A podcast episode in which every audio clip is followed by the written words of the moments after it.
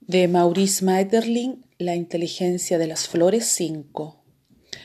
No es solamente en la semilla o en la flor, sino en la planta entera, tallo, hojas y raíces, donde se descubren, si quiere uno inclinarse un instante sobre su humilde trabajo, numerosas huellas de una inteligencia perspicaz. Recordad los magníficos esfuerzos hacia la luz de las ramas contrariadas o la ingeniosa valiente lucha de los árboles en peligro. Yo no olvidaré nunca el admirable ejemplo de heroísmo que me daba el otro día en Provenza, en las agrestes y deliciosas gargantas del lobo, embalsamadas de violetas, un enorme laurel centenario. Se leía fácilmente en su tronco atormentado y, por decirlo así, convulsivo, todo el drama de su vida tenaz y difícil.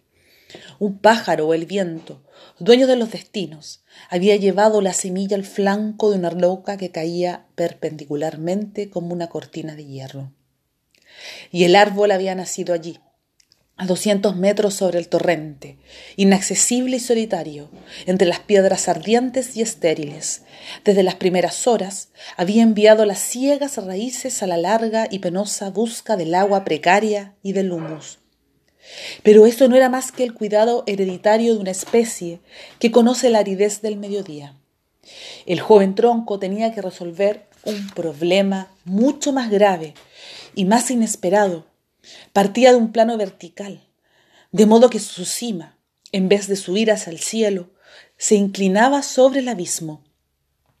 Había sido, pues, necesario, a pesar del creciente peso de las ramas, corregir el primer impulso, acudillar tenazmente, ras con ras de la roca, el tronco desconcertado y mantener así, como un nadador que echa atrás la cabeza, con una voluntad una tensión y una contracción incesantes, derecha y erguida en el aire, la pesada y frondosa corona de hojas. Desde entonces, en torno de ese nudo vital, se habían concentrado todas las preocupaciones, toda la energía consciente y libre de la planta.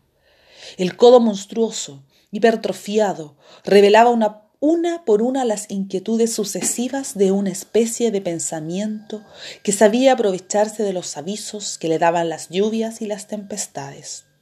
De año en año se hacía más pesada la copa de follaje, sin más cuidado que el de desarrollarse en la luz y el calor, mientras que un cancro oscuro roía profundamente el brazo trágico que la sostenía en el espacio.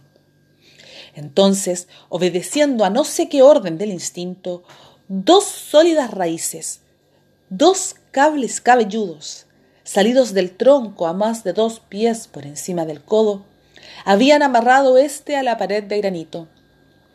Habían sido realmente evocados por el apuro o esperaban, quizá previsores, desde los primeros días la hora crítica del peligro para redoblar su auxilio. ¿No era más que una feliz casualidad?